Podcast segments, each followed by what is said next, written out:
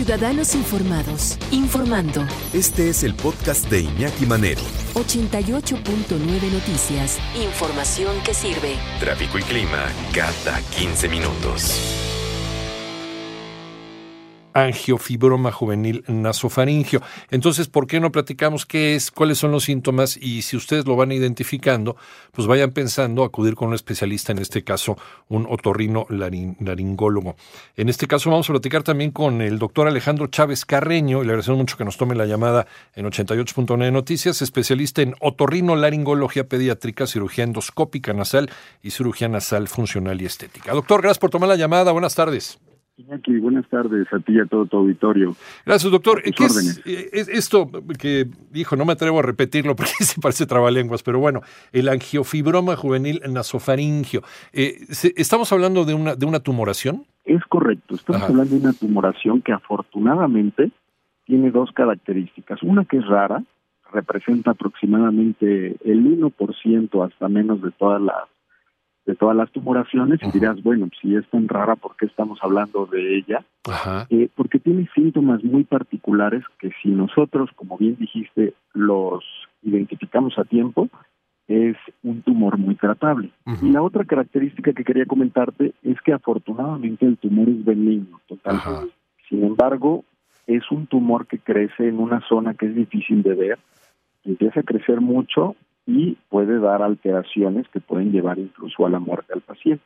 O sea que el tumor en sí, el tumor en sí no es maligno, pero sí puede eh, comprometer otros órganos, digamos. Exactamente, incluso se puede ir al cerebro, ¿no? Ese es el tema, por eso lo tenemos que identificar. Y como bien dijiste, el nombre nos lo dice que es, es un nasoangiofibroma juvenil. Esto quiere decir que por su nombre, juvenil, le da a adolescentes o preadolescentes, más o menos yo te voy a decir que le da de presentaciones de los 7 a los 15, 20 años, sin embargo se puede presentar hasta los 30 años, yo diría que la mediana son adolescentes jóvenes, de 13 a 16 años. Nos decías que hay un, hay un caso eh, muy particular. Sí, les decía lo, la particularidad de este caso, aquí es que solo se presenta en varones. Sí. Única y exclusivamente, o sea, es un tumor que depende de las hormonas que justo cambian en esta edad que les comentaba y solo se presentan en varones. Entonces, eh, a tu apreciable auditorio, comentarles que si ustedes tienen un niño que ronca por las noches, le sale mucha sangre por la nariz y empieza a tener obstrucción, eh, dolor de cabeza, eh, rinorrea, es decir, salida de moco, sangre por la nariz, hay que estar al pendiente de estos síntomas porque es una de las de las manifestaciones puede eh, eso quiere decir que también puede, puede estar todo el tiempo con la nariz tapada y no sabemos cuál es la causa, eh, se, se, suena y no sale absolutamente nada. Puede ser porque está creciendo una cosita ahí atrás. Exactamente, porque crece en la parte más posterior de la nariz. Quiero decir que no todas las obstrucciones nasales hay que pensar en un tumor, pero si hay obstrucción nasal, salida de sangre, porque recordemos que este tumor es de vasos sanguíneos, o sea, es un tumor de vasos sanguíneos que sangra mucho. Ahí sí podemos nosotros pensar que puede existir esta, esta tumoración. Hay que acudir al médico, nosotros hacemos endoscopías, hacemos alguna tomografía para identificarlo y si tenemos la identificación positiva de este tumor, la opción quirúrgica es la más importante y los pacientes quedan curados al 100%. Eh, eh, ¿Tiene que ver entonces con la testosterona? Por eso solo se presenta en varones.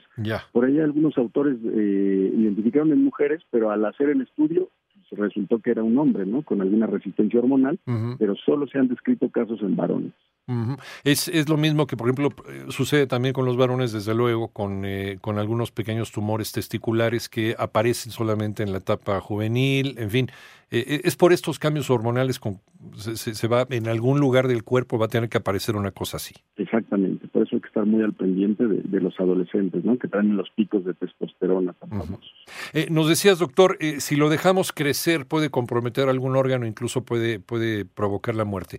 Eh, ¿cómo, ¿Cómo es este desarrollo de este, de este tumor para que pueda llegar a afectar tanto a un paciente? Muchas veces se inicia de manera unilateral y en la parte más posterior de la nariz. Entonces es un sitio que tiene donde crecer el tumor y no nos damos cuenta Es decir, los niños pueden estar un poco tapados de la nariz, sangrados ocasionales, y no se percatan de que hay algo malo, hasta que empiezan otras alteraciones como oftalmológicas, este tumor puede crecer y empezar a dar síntomas en los ojos, síntomas de dolores de cabeza, o empezamos a sospechar que el tumor está muy grande porque ya empieza a salir a la parte anterior de la nariz, es decir, sale por las fosas nasales.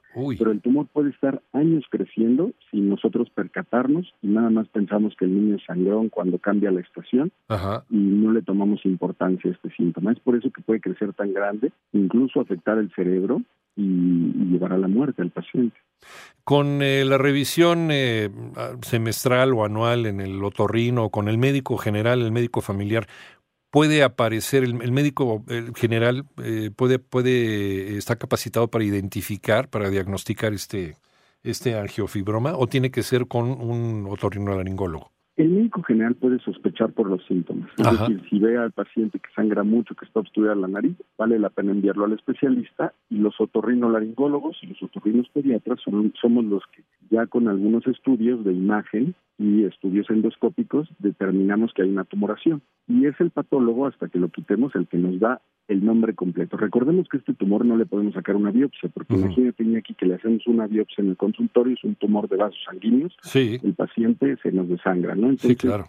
solamente hasta el resultado final, una vez que se extrae, el patólogo nos da nombre y apellido de esta tumoración tan complicada. Pero nos dices que siempre es, es benigno siempre es benigno. Se comporta como maligno por cómo crece. Claro. no da metástasis, no es un cáncer de mama, no es otro cáncer maligno como los conocemos. Ahora, la recuperación del, del, paciente, doctor, y la cirugía es, es ambulatoria o tiene que permanecer en el hospital? Por la situación donde la tumoración crece, que es en la parte más posterior de la nariz, imagínate que yo te quisiera quitar algo en la parte posterior de tu nariz, algo grande, algo de una moneda de 20 pesos, por ejemplo. Sí, sí. Es muy complicado quitarlo. Incluso hay técnicas en donde tenemos que hacer unas fracturas de la cara para poder abordarlo, dependiendo del tamaño, claro, pero son eh, cirugías bastante cruentas para llegar a él y también depende mucho eh, de la tumora, del tamaño de la tumoración. Si es pequeña se puede hacer con cámaras intranasal. En dos días el paciente está en su casa, pero es un tumor grande, incluso otros especialistas como neurocirujanos tienen que entrar por la cabeza para tratar de quitar la tumoración. No hay manera de evitarlo, ¿verdad? No tiene nada que ver con estilo de vida ni con contaminación. Vamos, eh, eh, en, en, algún paciente pues va a salir en algún momento y no hay, no hay forma de, prevenirlo. Así es, no hay ninguna forma de prevenirlo ni tienen historial familiar los pacientes. Ya. Eh, ¿Cuál es la, pues la casuística? ¿Qué porcentaje de los adolescentes, de los niños pueden llegar a padecer este, este tumor?